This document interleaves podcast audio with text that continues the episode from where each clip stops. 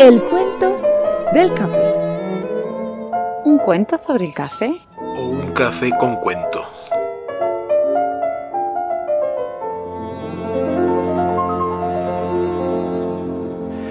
Hola Marina, ¿cómo estás? Hola Mario, muy bien, ¿y vos? Bien, bien, estaba co- contento porque sabía que venías, aunque con mucha curiosidad de saber qué traerías para este cafecito, pero antes de que, mientras te siéntate, ponte cómoda, Sí. mientras vas acomodándote y yo voy mirando acá de reojo a ver si puedo descubrir algo. Eh, ¿Qué te parece si pedimos, pedimos lo habitual para tomar? Lo de siempre. Lo sí, de sí, siempre. Es decir, eh, café con un con leche para ti, café solo para mí. Sin azúcar, y sin azúcar. lo Te, importante. Te, eh, bueno, te cuento de paso, me, hiciste acordar una frase que alguna vez escuché de un campesino, caficultor, eh, para que lo tengas en cuenta, que eh, yo le pregunté cuál era el, que me diera un consejo, ¿no? De cómo, cómo se debía tomar un café. Y, y los, era un matrimonio de caficultores y ellos me dijeron que se debía tomar eh, sin azúcar, Mira, eh, sin afán claro. y eh, con buena compañía. O sea que ese es el secreto, ¿no? Después le quitaremos la leche de a poquito, pero por lo pronto la clave es que sin azúcar, sin apuro y en buena compañía, así que Bueno, cumplimos el 99.9. la leche, de la leche no dicen nada, así que en realidad ta, cumplimos el 100%, habrá que preguntarles después. Sí, bueno, eh, Ah. eso nos, que, nos queda la duda pendiente. Pero bueno, para mientras, suavizar. mientras nos vamos acomodando y veo que estás toda como, como animada porque parece que encontraste algo que te gustó. que me ha gustado. Es así. No, la, viste que los otros dos encuentros estuvimos más bien en tierras europeas.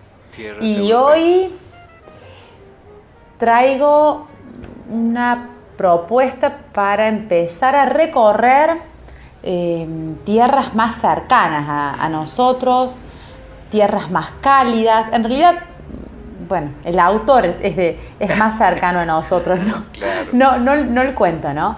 No, Pero, no- pero no la tal, vez, tal vez se podría decir que, que la mirada del autor es una mirada más, más, más cercana, más latina. Tal, sí, sí, sí, sí.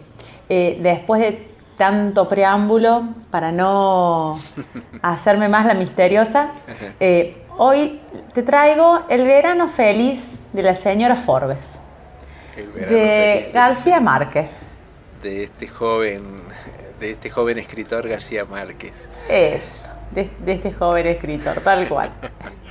Bueno, ya Em, comenzando, comenzando con el título, que creo que lo, lo hablábamos en estos días, ¿no? Eh, eh, Sí. Mira que hemos cambiado ya ahí de golpe, ¿no? Porque en otros encuentros el título era bastante... nos dejaba intrigado porque era muy, muy cortito, muy, era un objeto puntual. Sí, sí, sí, sí. sí. Y no te decía Tenés nada. razón, tenés razón. Y este es un título mucho más de- descriptivo, mucho más largo, pero tampoco nos dice nada. Mucho más sugerente. A mí me sorprendió el título. Te engancha. Porque, sí, sí, sobre todo la palabra, fe- el verano feliz, ¿no? El verano Ajá. feliz de la... Me, me parecía, bueno, ¿quién, bueno, ¿quién será? ¿Por qué feliz? ¿No? Me Claro. parece que es un poco más sugerente que es cierto que los otros dos, Sí, sí. que de repente, bueno, no Y- decía nada. Y bueno, yo, yo recuerdo el cuento y a mí me sí me sorprendió algunas cosas, pero bueno, contame desde el punto de vista de la, de la del encuentro del lector con el cuento, que, que, te, que consideras que es lo que a uno lo, lo, lo sorprende, así, o lo engancho, o lo confunde. Sí, a mí lo primero que me pasó fue que ya el autor eh, es un autor querido por la casa. Eh, y entonces ya me gustó que fuera de él, ¿no? Decir, bueno, a ver, ¿con qué me va a sorprender? Eh, y me, me sorprende el comienzo con esta, eh, con, la imagen esta de la mulera helénica, em, que, que te digo, lo busqué, busqué para poder encontrar alguna imagen, algo y no, no encontré nada, así que no creo que sea, eh, no creo que sea un pero tampoco creo que sea un invento del autor, no creo que García Márquez haya inventado un, un animal mitológico. Tal vez no sea tan conocido o habría que buscarlo bien. Ahora me dejaste con, la intriga. Bueno, y, ya con lo que me vas contando, me van surgiendo dudas que te las planteo. A ver. Primero, primero dijiste que, Dime. que era un autor querido por la casa, entonces eh, te predispone a, leerlo con, con otros ojos. Pero, la duda que tengo es, si a, si a vos te gusta mucho un autor, eh, se, le, se le perdona todo, es decir, se vale todo, o de todas maneras dentro de la obra de un autor eh, puede uno tener preferencias por una cosa u otra. No sé si te ha pasado. Eh, sí, sí. no sé si se le perdona todo. O sí, pero... bueno, ¿quiénes somos nosotros para perdonarnos? Claro, claro. Pero en cuanto a que te... Por, ejemplo, te digo el caso concreto de, García Márquez, de lo, que ha alcanzado a leer. O sea, uno parte de la base es que te gusta todo, toda la producción a uno le gusta. Pero puede que haya alguna que te, que te gusta más o que te provoca más cosas. Particularmente a mí, por ejemplo, más que 100 años de soledad me, me marcó más rápido eh, el amor en los tiempos del cólera, por ejemplo. Tal cual, tal cual, tal cual. Entonces, bueno, no, es una duda que tenía de cómo, cómo, porque nos ha pasado de, leer como en un encuentro donde no conozco nada de antemano y de golpe te enfrentas con el cuento. En este caso, conocemos mucho más de la obra, pero nos enfrentamos con este cuento. Tal cual, y, tal cual. y es muy curioso porque decir la mirada latina, pero la, la, acción transcurre en Europa y de golpe aparece esa, esa especie que no sabe si es real o mítica. Y, y, la otra curiosidad, a mí me impactó de entrada, claro, porque esa imagen es muy fuerte, ¿no? Como se inicia. Sí, sí. Eh, lo veo así como algo cinematográfico. Tal cual. Sin embargo, eh, es, es, curioso porque ese, ese comienzo fuerte o ese animal mitológico o real en realidad es, es medio, termina siendo secundario, terciario o, no muy relevante, ¿no? En la, sí, sí. mira, dos cositas. Primero, de lo que decías del autor, a mí me pasó lo mismo. De hecho, Sin años de soledad, debo confesar que tenía el libro, tengo el libro y lo tuve muchos años, años, sin leerlo. Porque era muy largo, porque me daba pereza una historia tan larga. Y el año pasado, aprovechando bueno, en la cuarentena, eh, lo empecé a leer un día y me enganchó. Y no podía dejar de leerlo. Pero, em, pero bueno, había tenido cierta reticencia a, ese libro. Y sin embargo, El amor en los tiempos del cólera me fascinó. Yo cometí el grave error de ver primero la película, eh, que la verdad no le hace justicia al libro. Eh, ni de casualidad. Y dije, no, voy a leer el libro y el libro me encantó. Y después he leído algunos cuentos o algunas novelas cortas que también me han gustado. Pero me parece que es muy difícil conocer toda la obra de un autor. Bueno, no es mi caso, ¿no? Con García Márquez. He leído varias obras y sí, algunas gustan más que otras. Claro. Me parece que siempre pasa. Y con respecto a este cuento en particular, a mí también me llamó la atención el comienzo porque yo pensé que, esta, que este animal iba a tener más relevancia en la historia o, un mayor significado y de repente no aparece, eh, lo han puesto para asustar a los niños y nada más. Y, pasamos a otra cosa, ¿no? Em, y, termina siendo como ese cambio, ¿no? Aparte. Y después se lo comen, claro. O sea, ni siquiera pareciera que tuviese algún trasfondo como un poco simbólico, em, cuando dice, bueno, que ella, la, señora Forbes, ¿no? Em, también se sorprendió, pero bueno, logró dominarse, ¿no? Como si significase algo, pero queda ahí eh, en la nada, ¿no? No se nos dice. Y, también lo, eh, bueno, eh, esto es lo divertido de, realmente, en el fondo creo que es lo divertido de, jugar con los, con los cuentos y, jugar con los autores, y, porque cada uno le va le puede encontrar toda la significancia que se le proponga, o a lo mejor no es ni, ni siquiera es tan profundo, ya depende de nosotros. y la curiosidad también es eh, que en realidad, si vos lo pensás, si ese animal no lo ponemos o no lo tenemos en cuenta, no cambia nada de, la historia, de la situación. Eh, en nada. Curioso. Sí, sí. Por eso a mí me, sí me sorprendió. Eh, yo pensé que después nos iban a explicar algo y nada. Y si tuvieras que, darle un, ¿cómo decir? una categoría a, la historia, un cuento, un género, eh, ah. para vos, ¿qué significa el cuento? Eh, primero, si lo tuviera que clasificar, eh, es difícil. Es difícil. Me parece que es, más, a ver, es más bien un cuento que uno podría pensarlo como realista, porque en realidad no hay nada por lo menos a simple vista, que no pudiese ocurrir. Em, hay en García Márquez, en, él, ¿no? Una cuestión a veces hasta mágica.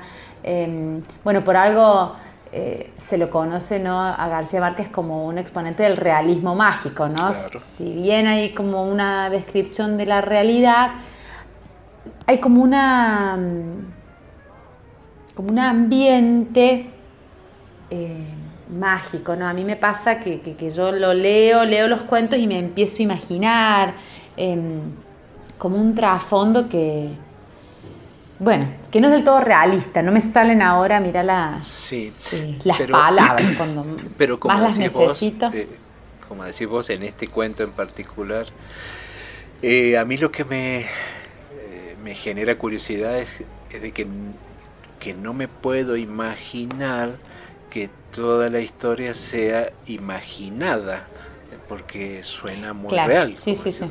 sí, sí, sí. O sea, me cuesta creer que, el, que, que, no se base en un hecho real, de que el escritor no haya estado en esa isla o no haya estado en el mar. O, sea, ¿o será que uno es capaz de escribir algo con tanto realismo, aunque nunca, no sé, se, se menciona que Shakespeare nunca estuvo en Verona y, escribe Romeo y Julieta.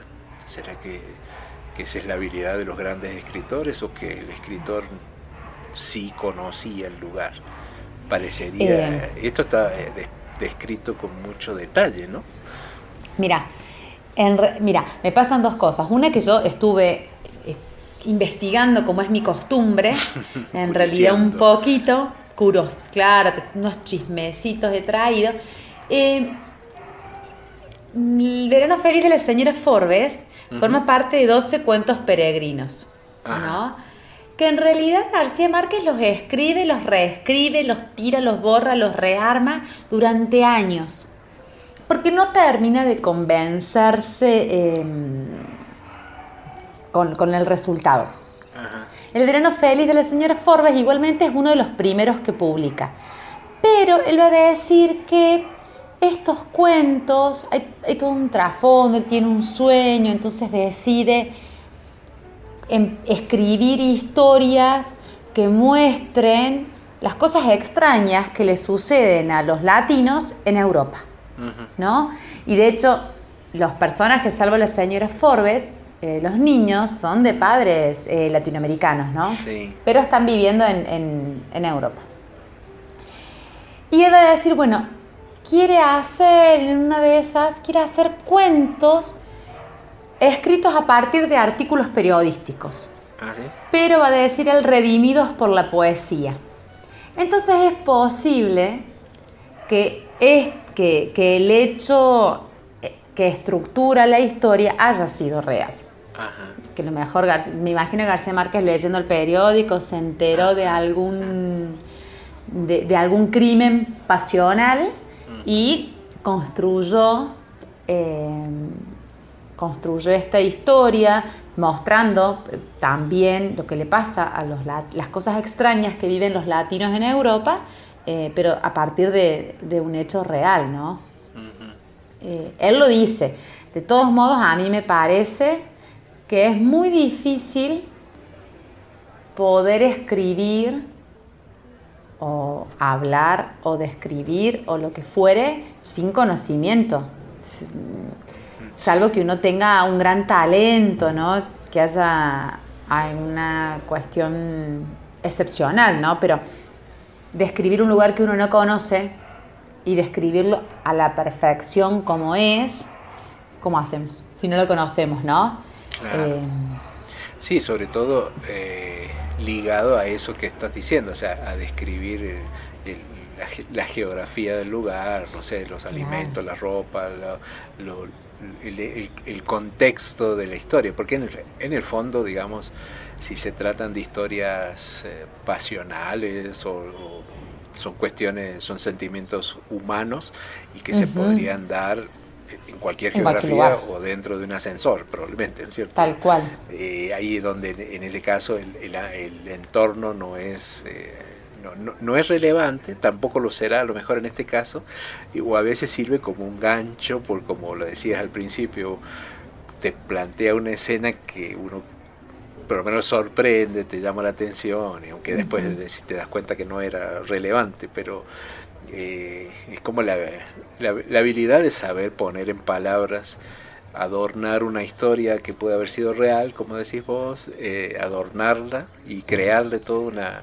Eh, a partir de un esqueleto crear todo un cuerpo, una narrativa, personajes. Y, lo otro que decís es, latinos que les pasan en Europa. Ahora los personajes del cuento, si bien son latinos, no tampoco es que muestran mucho, eh, digamos, es, creo que excepto la parte de la, me, llamó la atención la parte del, rezo, eh, no, se ve mucho la presencia latina, ¿no? Me parece. No, pero, pero viste que igualmente lo explica cuando hablan del padre, que a mí me llamó la, a mí me llamó la atención porque dice el padre que era un escritor con más... Em, como con más ínfulas que talento, ¿no? Una cosa así, pobre hombre, eh, había decidido eh, traer a la señora Forbes, ¿no? Acá, mira, era un escritor, yo acá encontré la página. Te leo porque, porque me pareció interesante, me causó gracia, así como una crítica sutil, bueno, no tan sutil. Te leo. La decisión de contratar una institutriz alemana solo podía ocurrírsele a mi padre, que era un escritor del Caribe con más ínfulas que talento. Deslumbrado por las cenizas de la gloria de Europa, eh, siempre pareció demasiado ansioso por hacerse perdonar su origen. Eh, y se había impuesto la fantasía de que no quedara en sus hijos ningún vestigio de su propio pasado.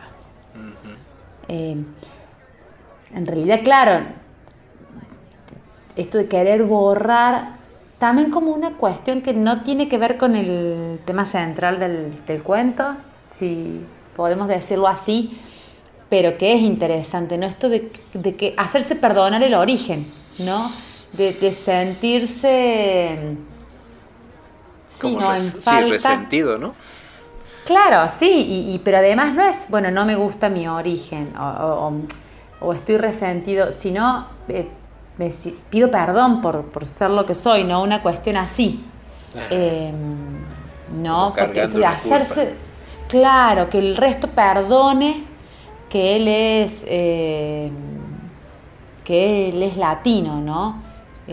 Ahora, lo, también en ese, en ese sentido, la otra curiosidad es que, digamos, esa, esa situación, ese, ese confrontar el, el origen o negar el origen y tratar de eh, de alguna forma cambiar la historia forzadamente, trayendo una persona de una cultura absolutamente distinta y encima alemana, o sea, es un contraste muy grande, podría haberse dado eh, independientemente de que la acción transcurriera al sur de Italia, ¿no? Porque, digamos, es, es, curioso eso, el conflicto entre lo latino y, las, y la Europa, pero no se está dando la, la, acción ni en Latinoamérica ni en, ni, en, Alemania, sí, ni en, Alemania. En, un territorio neutral, diríamos, porque no es tampoco cualquier territorio, te estás hablando del sur, de una isla, de, en, Sicilia creo que es,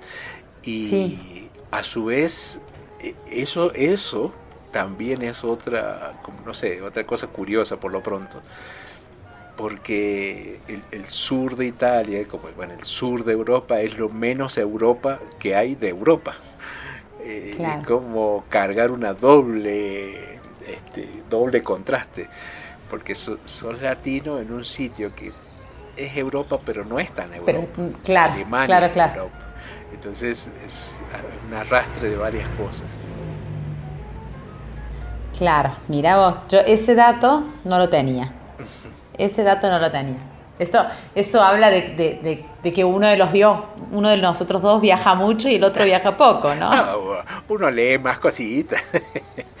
no, pero eh, y lo otro, pero fíjate también porque eh, genera curiosidad, porque así, no, te confieso que no soy imparcial en lo que tenga que ver con, Italia, porque amo mucho toda la, la, historia y la, y la realidad de, de Italia, pero en el cuento este en particular, es un conflicto o una relación entre personajes, pero que se podrían haber dado en, Argentina, en Colombia, en, Groenlandia, en cualquier lado. Es decir, el conflicto que se vive es eh, independiente del entorno y, el hecho de que sea el sur de Italia tampoco afecta en nada, ¿no? El, desenlace o eh, el, ¿dónde lo centrarías el conflicto? El conflicto entre, entre las culturas de los, de los jóvenes, de los hermanos, respecto a la señora Forbes, ¿no?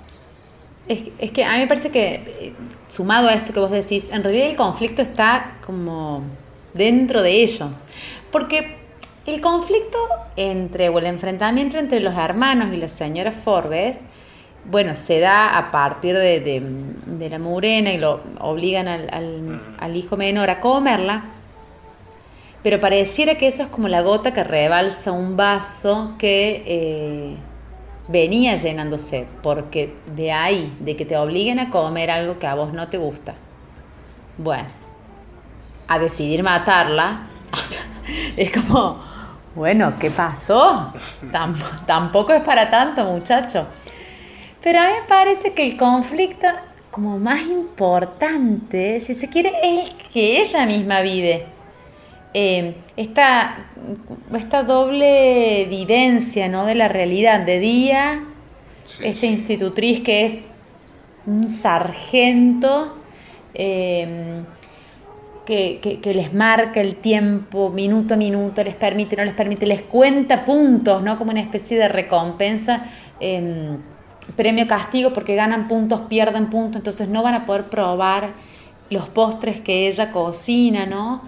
Eh, todo lo ligado al buen comportamiento, al rezo de oraciones que ella no, oraciones en las cuales ella no cree, pero bueno, se las ha aprendido porque las tienen que, las tienen que, rezar y, de repente en la noche, ¿no?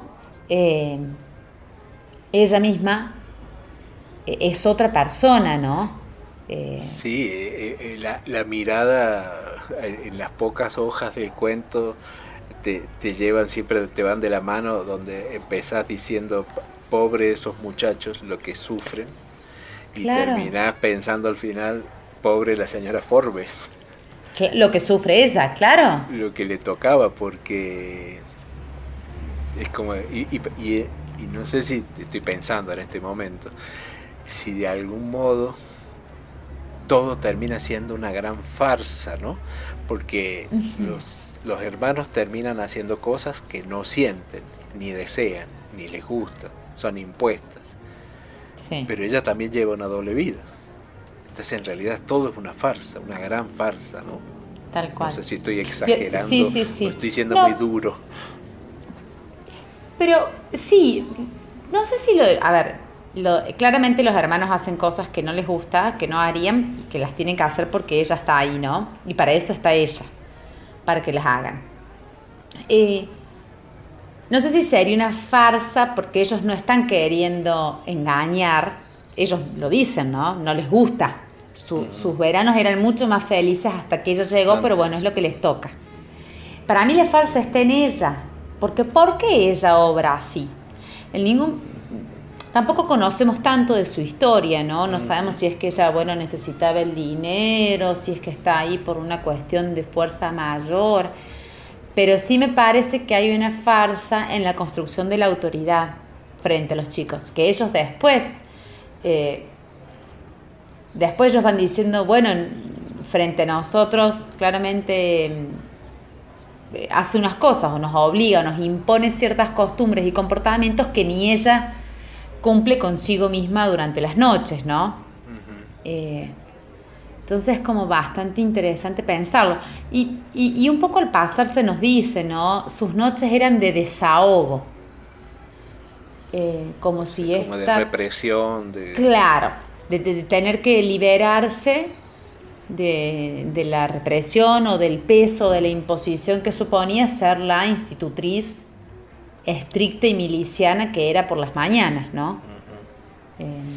Y, a mí otra cosa, bueno, es un poco anecdótico del cuento, pero que también me, llamó la atención es lo que vos decías recién del sistema de premios y castigos que utilizaba. Porque uno cuando hay una idea así de una situación impuesta, autoritaria, eh, piensa también en, en, el castigo físico como lo más terrible.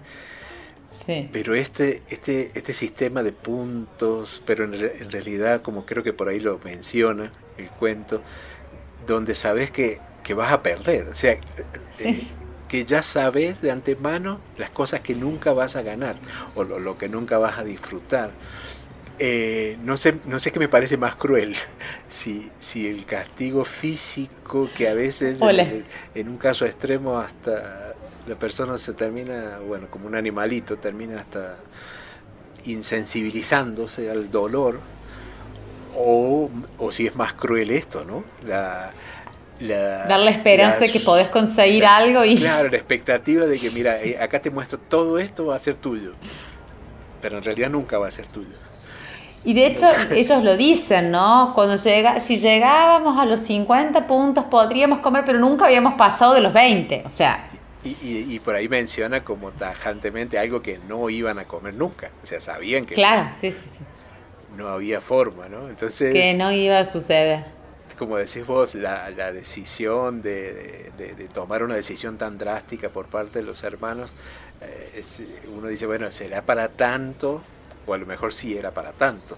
Sí, y bueno, esas cuestiones son siempre personales, ¿no? Lo que a mí me puede parecer soportable. no es para tanto, claro, soportable, eh, tal vez para vos es inadmisible, ¿no? Claro. Eh, y ahí. Como el café con azúcar o sin azúcar. Claro, claro, con leche. no, bueno, en eso coincidimos, en eso coincidimos. el tema es la leche. Eh, puede ser inadmisible las dos cosas para dos personas, ¿cierto? Tal cual. Y qué es lo, lo admisible y lo inadmisible.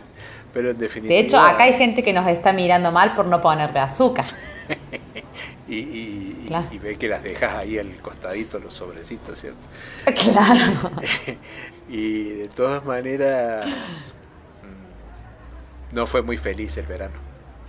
No, no. Pero por eso también no. Porque em, el título, el título es irónico. o real, o es irónico, o realmente fue feliz, pero bueno, no tuvo un final feliz. Em, porque además, pobre, nosotros estamos hablando de, los niños que la querían matar, pero bueno, no, claramente no eran los únicos que, no la querían matar, ¿no? Em, claramente hay alguien más que, que, decide hacerlo. Lo llamativo es, eh, bueno, la carta, esta carta que llega, ¿no? Eh, y que, de, cosas. De algo que, tampoco sabemos qué, porque, bueno, lee la carta, sí claramente ella después desaparece, ¿no? Pero además le cambia el, humor ese día, ¿no? Eh, y después muere. Entonces, ¿qué trae esa carta, no? Y aparte la, la carta, yo, yo la, tengo un problema definitivamente con el tema de la literatura porque tengo demasiado incorporada en mi vida la, la, parte cinematográfica. Entonces, eh, siempre me acostumbro, mientras leo, estoy, estoy viendo la película, ¿no? Y, si, la viera como película, a partir de la carta es cuando la cámara entra a, a, mostrar una imagen que no veíamos antes. Tal cual. Porque antes solo estaba centrada la imagen en los hermanos y eso te lleva a pensar que la señora Forbes es de tal forma. Pero es, la única, es el momento en el que uno como intruso se mete del otro lado de la, de, la pared y, y, le empieza a ver la vida a ella, ¿no? Es una cosa sí, sí.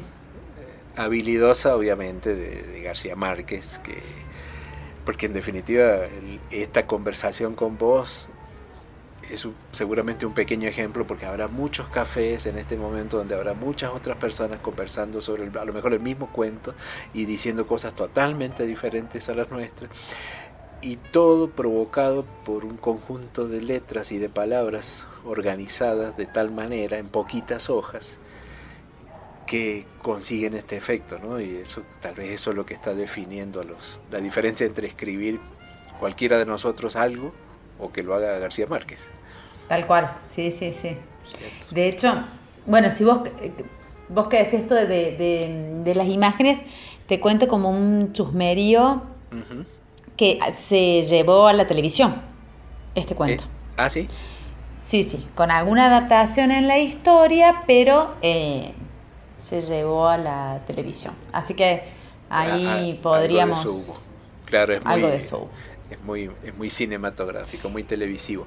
sí, sí, y de, de hecho, perdón, parte de estos cuentos que, que, conforman los 12 cuentos peregrinos, primero fueron guiones de cine o guiones de series de televisión, y después va a decir eh, García Márquez que esta experiencia de, del cine, el aporte del cine y de la televisión, le, dieron como ánimos nuevos para poder reescribir los cuentos, reversionarlos y poder armar eh, finalmente eh, lo que quedó como en, esta antología, ¿no? Así que eh, tiene, tiene madera para ser llevada a, Vos sabés que la pantalla grande. Sentido, te, te, quería comentar algo, pues ya lo habías dicho antes, y mm, antes de que me regales tu, tu cierre, porque veo que nos están mirando ya, ya, ya, no queda mucha gente, como verás, y nos van a cerrar la, el café. Eh, el, el, el, tema de acá, cuando vos comentaste de que habías cometido el error de ver eh, la, película antes de leer el libro, eh, ese tema también es muy interesante, nos va a dar seguro para conversar o para traerlo a, a, esta mesa cuando sigamos hablando de cuentos. El porque en, en ese caso, eh, bueno, tuve una experiencia alguna vez de, cercana en cuanto a que quien me lo dijo era es una persona dedicada a la literatura, con, mucho, con una formación literaria muy, muy fuerte, y, tomando un curso con esa persona, eh, mencionaba este ah. caso. Y justamente hablábamos del el ejemplo que tomaba era García Márquez, porque... Eh, o sea, te lo cuento rápidamente, era, una persona, era, un profesor que alguna vez él había escrito un libro acerca de cómo se perdía, digamos, la, la, obra literaria cuando se la llevaba al cine, por ejemplo, como una crítica.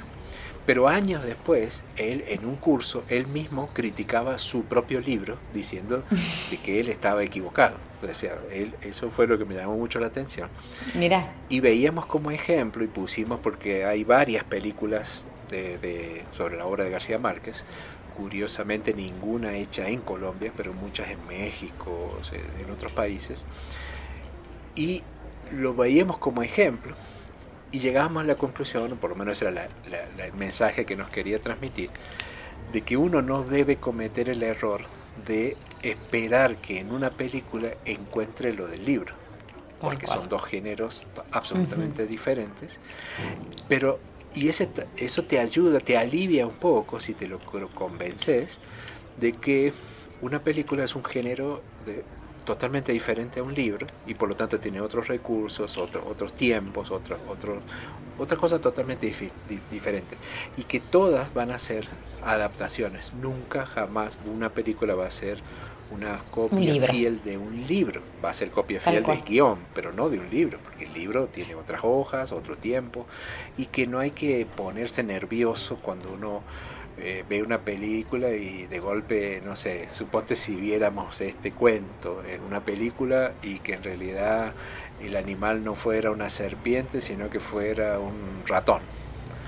Eh, está bien, hay que perdonarlo, es una película cuento, o sea, no deja de ser el cuento, el cuento, porque se lo lleve una película. La película es una, puede ser una adaptación, puede estar inspirada en, pero no se puede, no hay que pensar que una película puede ser una copia fiel, porque nunca va a ser una copia fiel. A lo sumo un libro puede ser una copia fiel de un libro, pero no una película de un libro. Y, ni siquiera, me parece. A mí sí. Sí, sería una, fotocopia, me refiero una, únicamente, ¿cierto? Sí, la misma letra. Eh, a mí sí me pasó, lo que pasa es que yo también, así como vos tenés esta gran influencia del cine, yo soy una persona de letras más bien. Eh, me gusta el cine, me gustan las películas, pero cuando tengo que elegir entre la, la película y el libro en el cual está basada, me parece interesante mm, pensar en la película como basada en el libro, pero no, la película es película, el libro es libro, ¿no? elijo normalmente, salvo algunas excepciones, el libro. Sí hay películas que me parece que, logran mm, transmitir la historia mm, con un poco más con un poco más de fidelidad o, o lo logran más que otras historias. a mí me pasó el, mensaje es que hay que hay que aceptarlas a todas. no, no, sí. A la que se parezca mucho, a la que te cambien los personajes, no pasa nada. tal cual. Nunca van a eh, competir en la misma categoría. Claro, no. Eh, eso es, sí. ¿Y entonces cuál sería tu, tu resumen, tu resumen ejecutivo de, este cuento? Del verano feliz. cuento a alguien que no lo ha leído y vos qué dirías? Mira, ¿sabes qué es lo, que, lo, primero que me llamó la atención? Más, independientemente de todo el análisis que, nosotros hemos hecho, dos o tres frases que me parecieron bellísimas, bellísimas. Em, y que yo dije, mira, esta palabrita acá, esta frase, esta expresión, eh, así te lo vendería yo. ¿Cuál es el, ¿Qué es lo primero que aprenden los niños con la señorita Forbes? Eh, que vivir era difícil. Así lo dicen. Aprendimos eh, que nada era más difícil que vivir. A la fresca. Es un aprendizaje que ellos lo logran ¿no? en su infancia y gracias a la señorita Forbes, ¿no? Decir, bueno, un aprendizaje para toda la vida. Después, Fulvia, que parece que anda allí, no sabemos si es un personaje secundario, pero decía, con una, él nos servía la mesa, llevaba la comida a la mesa, con una vocación de desorden que alegraba la vida. ¿Cómo es tener vocación de desorden? Haber nacido para el... O sea, me pareció una, una imagen preciosa y además un desorden que alegraba la vida, ¿no? También hay que pensar en esta vida tan estricta y estructurada de los niños, ¿no? Es un em, toque muy caribeño, te digo, eso sí. Bueno, sí, ¿no? Me pero me encantó la descripción de este personaje. Y por último, cuando se enfrentan a la señorita Forbes, ella les dice, hagan lo que quieran, yo no existo. Eh, para mí es una expresión fuerte. Yo no existo. Ella por el hecho, hagan lo que se les dé la gana, no me interesa, no me importa, yo me voy a ir, a mí no me... Yo no existo es decir, eh, no pertenece a eso. Se va a ir, eh, piensa irse, sabe que va a morir, eh, porque además no existir, ¿no? O sea, no, no, va a estar, no está más. O sea, no me consideren como, hagan como que yo no estoy, ¿no? Eh, es fuerte el yo no existo. Eh, me parece interesante. Y por último el final, ¿no? Decir, bueno, este, eh, em, encontrarla muerta, apuñalada, y ella, esto dice, las había recibido con la misma pasión, sin llorar, sin gritar, recitando a un poeta, consciente de que era el precio inexorable de su verano feliz. O sea, ella la pasó bien ese verano. ¿Qué hizo que su verano fuera feliz? ¿Dónde radica la felicidad de la señorita Forbes, no? Y por último, porque ya me, van a hacer lavar las tazas, em, ya no saben si poner música, si apagarnos las luces, si sí, sí, ya. cobrarnos la cuenta. Y lo último, esta, esta frase final, consciente de que era el precio inexorable de su verano feliz. O sea, eh, es lo que le toca por, por haber sido feliz. ¿No? O sea, es lo que nos toca después de un verano feliz, inexorablemente hay un precio que pagar. La felicidad tiene un precio que pagar. Perdón. sí, no, ya ahora me, yo creí que era el café que no me ha dejado dormir, pero son tus reflexiones. Eh, al, principio cuando conversábamos hablábamos de que no, definitivamente no había sido un, verano feliz, que, había, que probablemente era una carga de ironía muy grande en el título, pero ahora por lo que me estás recordando, cómo habrá sido en comparación su, su otra vida para que ese verano efectivamente, aún así, hubiera sido un verano feliz. Tal cual. O sea, queda toda una puerta abierta a un misterio que nunca vamos a resolver. Y la otra cosa terrible que me dijiste al principio, eso de que no hay nada más difícil que, vivir. Que vivir. O sea, e, esa frase, o sea, eso es toda una historia, un cuento. O sea, ahí lo podés cerrar y, y complicado. te, deja de cama, te deja destruido. Entonces va a ser muy difícil recuperarnos. Pero bueno, hagamos, hagamos el siguiente juego. Eh, nosotros siempre nos sentamos en esta mesita que ya nos tienen reservada, viste que nunca la ocupan acá, y siempre tiene tres sillas porque saben que ahí en esta silla vamos a ubicar a nuestro al que querramos, al personaje, al escritor, ahí nos, vamos a, imaginar, ¿cierto? ¿A quién sentamos hoy? Es el banquillo. Es el banquito, que, pero siempre para, para compartir algo con él y todo.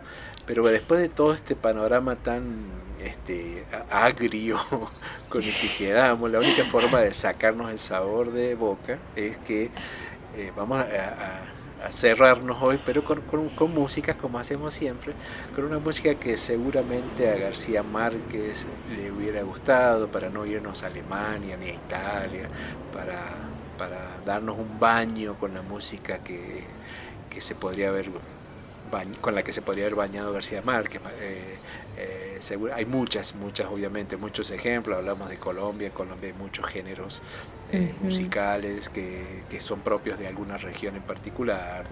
podrías hablar de, donde, del imaginario Macondo, o de Aracataca, de donde mm. nació él, o de música del río Magdalena, donde iba los personajes del amor en los tiempos del cólera. O sea, es, es muy difícil elegir uno en particular. Pero bueno, elegimos uno hoy, aunque sea para sacarnos el sabor amargo. Vamos a ponernos el, azúcar que no le pusiste al café, lo vamos a poner con la música. Y en lugar de sentarlo aquí, yo creo que para que nos perdonen, porque hoy nos demoramos mucho para irnos, vamos a escuchar una música que en realidad vamos a hacer un poco de desorden en, en la librería esta. Y seguro que hasta, hasta los dueños van a terminar acá moviendo su cintura y Mira, un, un, desorden que alegra. Sí, sí, hacemos, hacemos un desorden, un desorden motivado con una música. Esta es un, una, una, una creación de un músico muy famoso en Colombia que mezcló los ritmos típicos, inclusive tiene con unos toques de jazz y fue de las grandes orquestas, fue un gran creador que se llamó Lucho, Lucho Bermúdez y hay una canción en particular que creo que nos va a ayudar a, compensar el sabor amargo y se llama Fiesta de Negritos. Así que probemos a ver si funciona. Vamos.